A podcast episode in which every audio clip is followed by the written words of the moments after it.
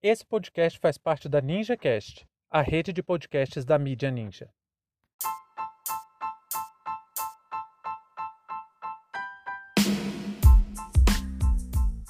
Mais uma medida de Bolsonaro contra a educação.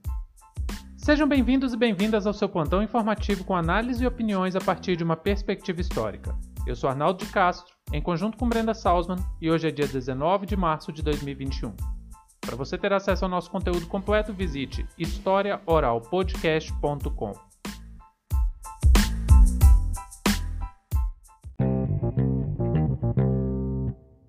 Foi publicado no Diário Oficial da União o despacho do Presidente da República de número 81 de 2021.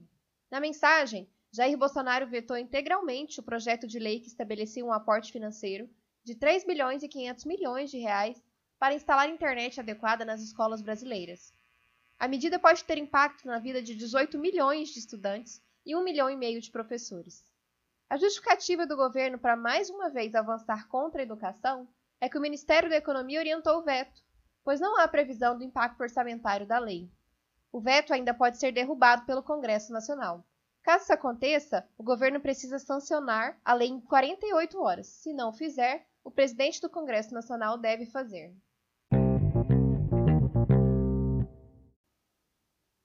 Nós vamos começar esse episódio desejando um feliz aniversário para um dos ouvintes que mais colabora com o História Oral Podcast, o Leonardo. Feliz aniversário e muitas felicidades para você e para sua família, Léo. É impressionante como tudo que esse cara pode fazer para atacar a educação, ele faz.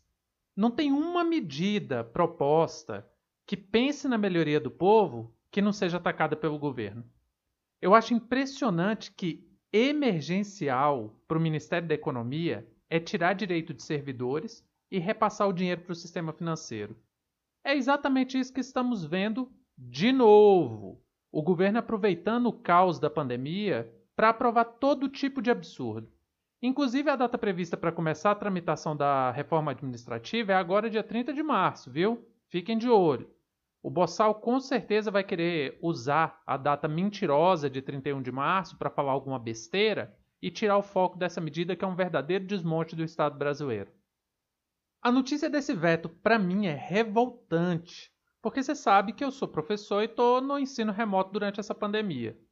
E a situação que nós, professores e professoras, estamos vendo é simplesmente absurda. O que nós ouvimos, os relatos, os pedidos, as reclamações, tudo que as famílias estão passando poderia ser minimizado se o governo não tomasse atitudes contra os mais pobres. Veja, eu não estou falando que o governo poderia ajudar.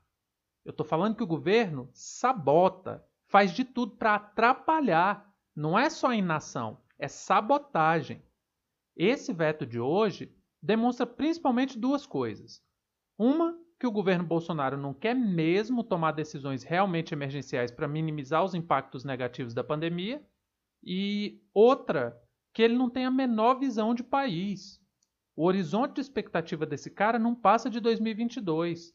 A única coisa que ele consegue enxergar é a reeleição. Não tem nenhuma preocupação em estabelecer políticas que possam ter impactos a longo prazo.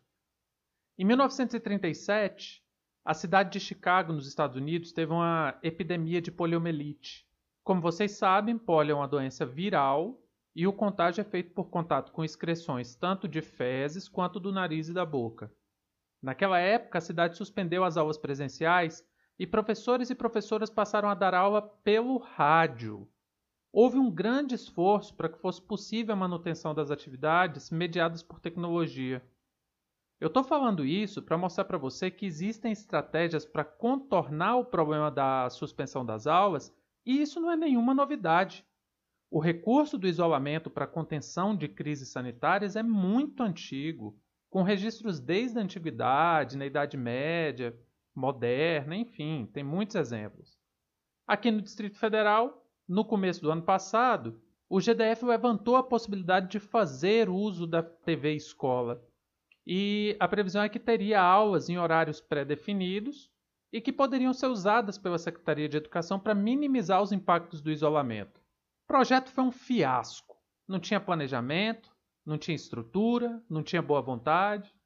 Acabou que o GDF jogou toda a responsabilidade nas costas dos professores, disponibilizou uma plataforma, o Google Sala de Aula, e cada profissional teve que se virar com os equipamentos e recursos que tivesse. Nenhum tipo de recurso foi disponibilizado. Computador, internet, gravador, câmera, nada. Não temos nada. Eu trabalho com um computador que tem quase 10 anos, para você ter ideia. Aí surge um projeto de lei que quer garantir algum dinheiro para criar uma infraestrutura que daria acesso à internet para milhões de estudantes. Aí o governo, claro, é contra. Vai beneficiar pobre? Bolsonaro e Paulo Guedes são contra. A desculpa é que não tem previsão do impacto orçamentário. Em bom português, isso significa que ninguém falou de onde pode sair o dinheiro. Mas não é uma tarefa tão impossível assim pensar onde arrumar recursos para a educação. Que tal, por exemplo, cortar leite condensado, chiclete, cerveja, uísque, picanha né, do alto escalão do governo? Só aí a gente arranha, arranja por baixo uns 30 milhões. Que tal parar de dar isenção para a empresa que dá carro para filho do presidente? Que tal cortar os lucros absurdos do sistema financeiro? Espaço para conseguir 3,5 bilhões? Tem. Isso para a economia brasileira é troco de padaria. Um pequeno recurso que poderia gerar um benefício na vida de milhões. E é de fundamental importância para esse país para um dia a gente poder sonhar em virar um lugar decente. Bolsonaro não está nem aí para isso. Os meus e as minhas estudantes estão com muita dificuldade. Boa parte não tem acesso a equipamentos de informática, no máximo que tem é um celular. E não, celular não é suficiente para ensino remoto. Tem famílias que estão em situação de grave risco, passando fome. Muita escola tem feito vaquinha entre professores para arrecadar alimentos para estudantes. É isso que nós temos que suportar. É contra isso que nós, professores e professoras, estamos lutando. O imbecil ainda falou que a medida tem previsão para além da pandemia, como se isso fosse ruim. É claro que tem previsão para além da pandemia. É isso que dá colocar essa topeira na presidência. Ele não faz minimamente ideia do que é a realidade de uma escola pública. É computador ultrapassado, sem acesso à internet. Nas escolas da periferia do DF, a internet que a gente usa é pessoal. Cada um liga a sua e trabalha com ela, porque a verba da escola não suporta colocar um pacote de internet decente. Aí esse energúmeno acha que tem que bancar melhoria em escola só por causa da pandemia, por causa do isolamento? Na verdade, ele acha que professor deveria voltar para a sala de aula lotada, com criança de todas as faixas etárias e que sobreviva quem conseguir, sei lá, né? Deve ser isso que ele pensa. Esse veto é parte da estratégia de sabotagem do governo a qualquer medida que procure minimizar os impactos negativos da pandemia na educação.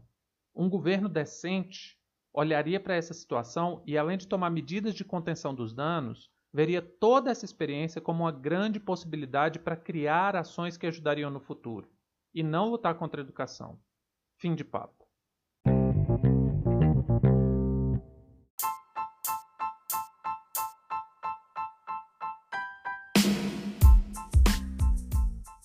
Entre tantos fatos que nos cercam e com a velocidade de informações a que estamos submetidos, essa foi nossa escolha para o destaque de hoje. Se você quiser participar do nosso financiamento coletivo, acesse catarse.me história. Muito obrigado a você por prestigiar nosso trabalho e até a próxima.